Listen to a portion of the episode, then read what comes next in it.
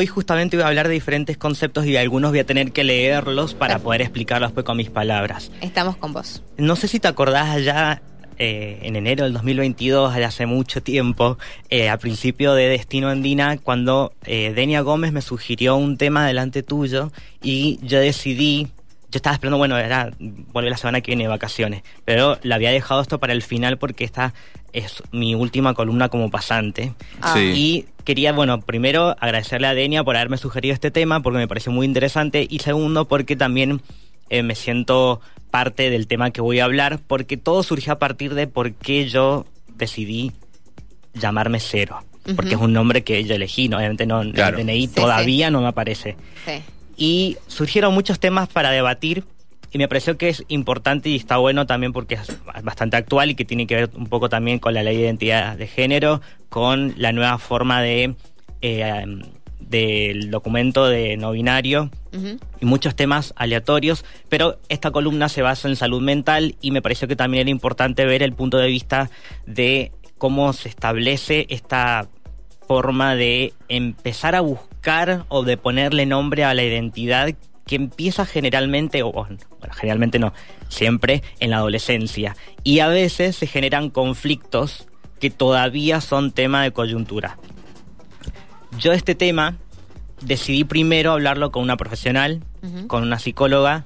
Ella se llama Mariana Peñasco, ella de San Rafael y me estuvo ayudando con este tema. Yo decidí ir por eh, el lado de primero hablar desde adentro del tema y segundo también para hablar de conceptos en particular y a partir de ahí ir explicando co- qué cositas suelen suceder con respecto a los conflictos que se destacan dentro del- de este tema tan complejo que es la identidad. Pero para entender bien qué significa identidad, yo le pedí a ella que, me- que nos explicara, porque ella es profesional y además se especializa dentro de la psicología existencial. La pueden encontrar en Instagram como arroba Bien. lic.en.psico.existencial. Ujú. Lo, lo compartí en mis redes igual también por si lo quieren buscar ahí y ella de todas formas lo va a decir en el audio. Así que la, la escuchamos. Hola, mi nombre es Mariana Peñasco, soy psicóloga, mi línea es la psicoterapia existencial. Me puedes buscar en Instagram como lis.en.psico.existencial. Hoy vamos a hablar de identidad, identidad relacional construida por el cuerpo, la cultura, los objetos, las emociones, la recurrencia, el espacio, los vínculos y la comunidad. Identidad y sentido de pertenencia. Una persona se conoce en función a cómo se relaciona con las otras. La mirada del otro nos ayuda a construir nuestra identidad. La identidad nunca es en soledad, la identidad es compartida. Si quitas las relaciones no sabes quién soy. Identidad es responder la pregunta ¿quién soy? ¿De dónde vengo? ¿A dónde voy? Y ser conscientes de nuestra conciencia. Cuanto más me conozco, me doy cuenta de quién soy y que soy un otro, o muchos otros, que me reconocieron antes de ser quien soy, otros que depositaron en mí proyectos, expectativas. La identidad es una construcción permanente, por ende no es un concepto definido o determinado como algo rígido e inmutable. Tener clara nuestra identidad es sentir seguridad, confianza, paz interior. La identidad es un derecho. Para algunas personas implica cambios en el cuerpo, para otros conocer su árbol ge- genealógico, para otros autoconocerse o ser partícipes y protagonistas de su propia vida. Para otros es tener clara su identidad sexual, identidad que también varía porque se construye. Me conozco en relación con los demás y estamos buscándonos nosotros mismos permanentemente. Es el motor que nos impulsa a querer saber quién soy. Para Heidegger, ser libre es apropiarse de uno mismo. Para Levinas, es escaparse de uno mismo. Para Foucault, es un constructo, es elegir lo que uno quiere con lo que hay disponible, ya que el sujeto está sujetado. La identidad es interdisciplinaria. Por eso se habla desde la psicología, el derecho, las leyes, la filosofía y la sociología. La identidad no es totalizante ni única. Podemos ser muchas identidades. Por eso podemos ser psicólogos, periodistas, madre, padre, hermano, hijo, amigos y profesores. Gracias. Me parece esto muy importante lo, que, lo que habla mm, Mariana, porque además de decir eh, específicamente que el concepto de identidad va evolucionando todo el tiempo y de cómo lo, vivenciamos, de también tener estos diferentes puntos de vista de cómo podemos eh, conceptualizar a la palabra. Y para las personas que son fanáticas de la RAE, que suelen aparecerse mucho en Twitter, eh, les comento qué significa específicamente identidad, ya que vimos desde el lado de la psicología. Eh, identidad por la RAE significa conjunto de rasgos propios de un individuo o de una colectividad que los caracterizan frente a los demás. Conciencia que una persona o colectividad tiene de ser ella misma y distinta a las demás. Eh, yo creo que para poder eh, enfocarnos ya al tema de salud mental, eh, quería destacar cuatro conflictos que me parecieron muy importantes y que también están derivados con otros conceptos que voy a tratar de resumir en, ahora más adelante. Pero eh, según una investigación que estuvo haciendo la UBA, que lo pueden buscar en la, en la página de, la universidad, eh, se identificaron diferentes problemáticas con respecto a este tema. Una, por ejemplo, es que a pacientes que consultan sobre este tipo de problemáticas les cuesta diferenciar estos problemas eh, relacionados a la identidad con em, problemas que están vinculados a los trastornos psicopatológicos. Cualquier problema o conflicto de identidad no es un, como por ejemplo la disforia de género, no es una patología, ya fue eliminado hace más de 30 años por, por la OMS, tanto a, la diversidad sexual como a la, transición de género, no están patología ay, patologizadas. Y es una forma eh, importante de, poner, de plantar base para dejar de estigmatizar a ciertos sectores de la sociedad que todavía se hacen, pero por lo menos desde la salud, desde el sistema de salud hay algunos problemitas, pero se va avanzando de a poco. Eh, en especial con, las leyes que estuve nombrando hace poco y que, y que se van implementando porque a pesar de haberse aprobado eh, es todo un proceso lento. Otro problema que es el que acabo de decir es el estigma social por incomprensión, que esto es lo que voy a destacar enseguida con respecto a, tres conceptos. Conflictos con madres y padres frente a salidas del closet cuando, eh, de acuerdo a construcciones sociales, no suelen estar de acuerdo o no comprenderlo por falta de información y por lo tanto incomprensión sobre estos temas y también eh, derivan trastornos de ánimo y suicidios por discriminación. Incluso podemos recurrir al caso reciente de este niño de 10 años que se quitó la vida en Estados Unidos por discriminación, por bullying y que implica eh, eh, mirar el resultado de un simple hostigamiento en un niño de 10 años además. Imagínate en personas que sufren de violencia constantemente por por ser diferentes o por, por identificarse diferente. Eh, entonces yo lo que quería hacer, de manera resumida ahora, explicar tres conceptitos por si todavía no están claros y que pueden parecer obvios, pero para mí me parece importante. Por empezar, por ejemplo, ¿qué es género? Género es un concepto social de las funciones, comportamientos, actividades y atributos que cada sociedad considera apropiados para los hombres y mujeres, todo esto entre comillas porque es el concepto que otorga la OMS. Y eh, para relacionarlo con este tema, identidad de género vendría siendo la experiencia íntima, interna e individual del género en cada persona, la cual puede o no corresponder al sexo asignado al nacer. Algo que para mí, que yo estoy todo el tiempo rodeado de este tipo de información, puede parecerme obvio, pero sé que hay personas que todavía les resulta, lo toman a la defensiva, cuando en realidad estamos hablando todo el tiempo de personas, solamente de personas que se manifiestan de forma diferente, porque también las nuevas generaciones eh, tienen una nueva libertad que les ha otorgado tanto las redes sociales como las nuevas tecnologías de poder expresarse de, forma más natural y más inmediata, cosa que antes no sucedía y esto es lo que ha abierto el debate a muchos temas que antes no se tocaban y que me parece que ahora más que nada está bueno eh, recalcar.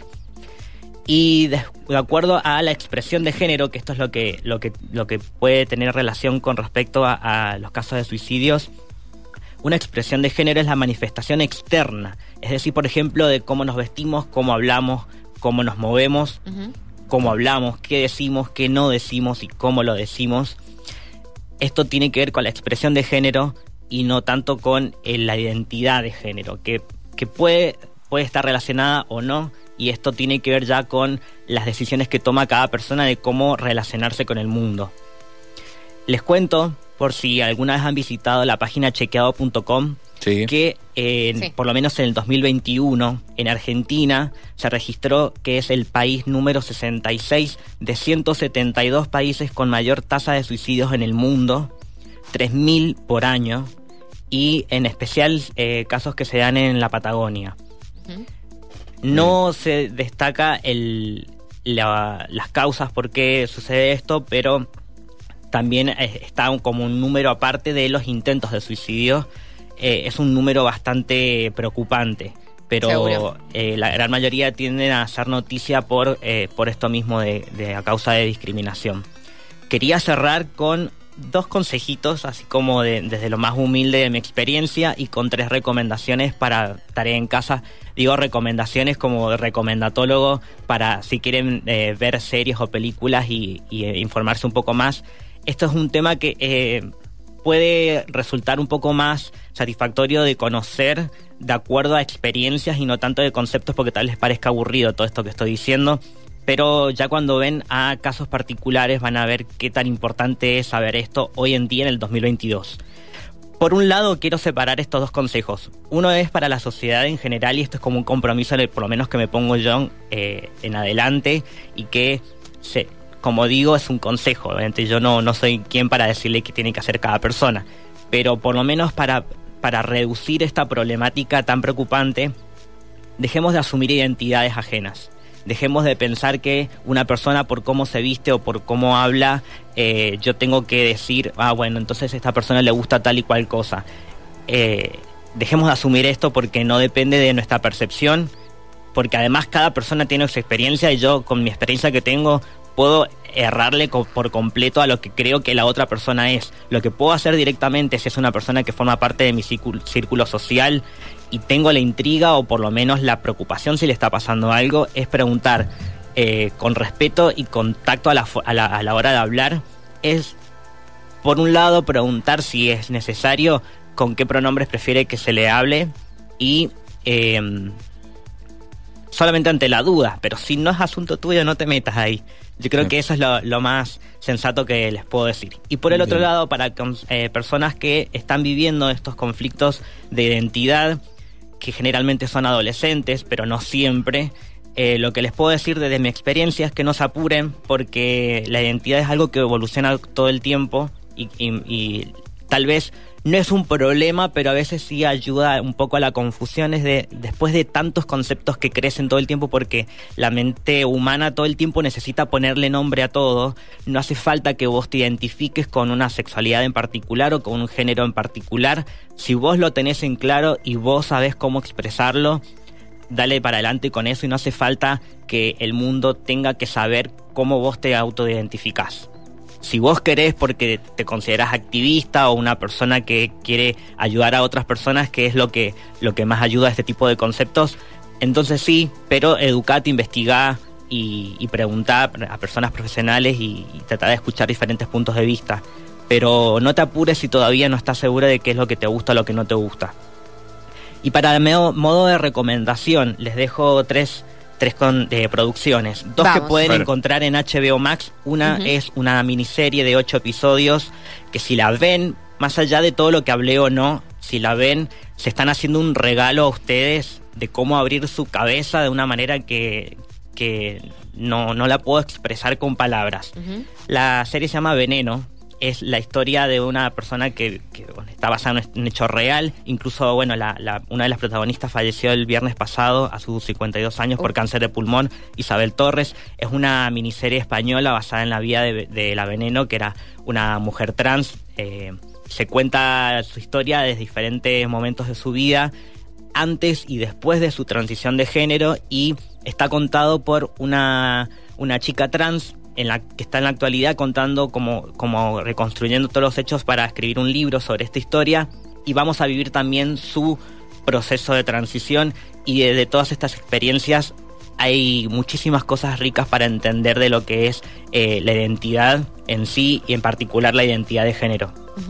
En serio que es una, una serie con una producción tan grande que la HBO la terminó comprando para poder distribuirla porque de manera legal no había llegado a Latinoamérica hasta que se estrenó HBO Max. Veneno. Veneno. Veneno, ok. Por otro lado, una película que esta no la van a encontrar de manera legal lamentablemente en ningún lado. Está dirigida por Celine Siama, directora de Retrato de una mujer en llamas. Esta película se llama Tomboy y es la historia de un niño trans. Sí, es un niño de 7, 8 años más o menos que tiene todo muy claro y vive con el conflicto de que su familia y la sociedad a su alrededor no lo tiene claro. Y está toda la película planteada desde el punto de vista del niño. Es una película espectacular, dura una hora y veinte más o menos, y si la quieren ver me pueden preguntar para que yo les diga de manera privada por, por mensajito, porque bueno, no está en ninguna plataforma. Algunos atajos. Y a modo de cierre, y esto lo voy a defender eh, hasta con sangre, mira, te digo. Euforia. ¿Por qué es importante ver Euforia hoy en día, incluso con la segunda temporada? A pesar de que algunas personas no están conformes de por qué una segunda temporada si vienen hablando de lo mismo.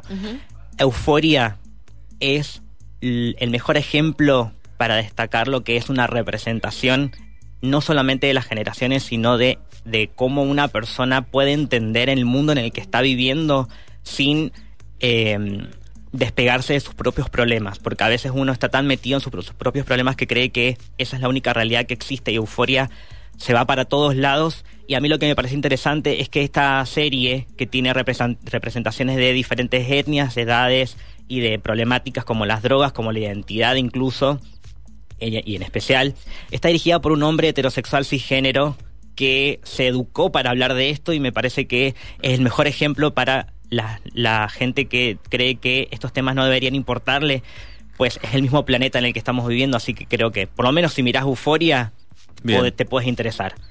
Y bueno, eso es lo que les quería contar. Euforia la pueden encontrar en HBO Max, todavía no termina la segunda temporada y ya está confirmada una tercera.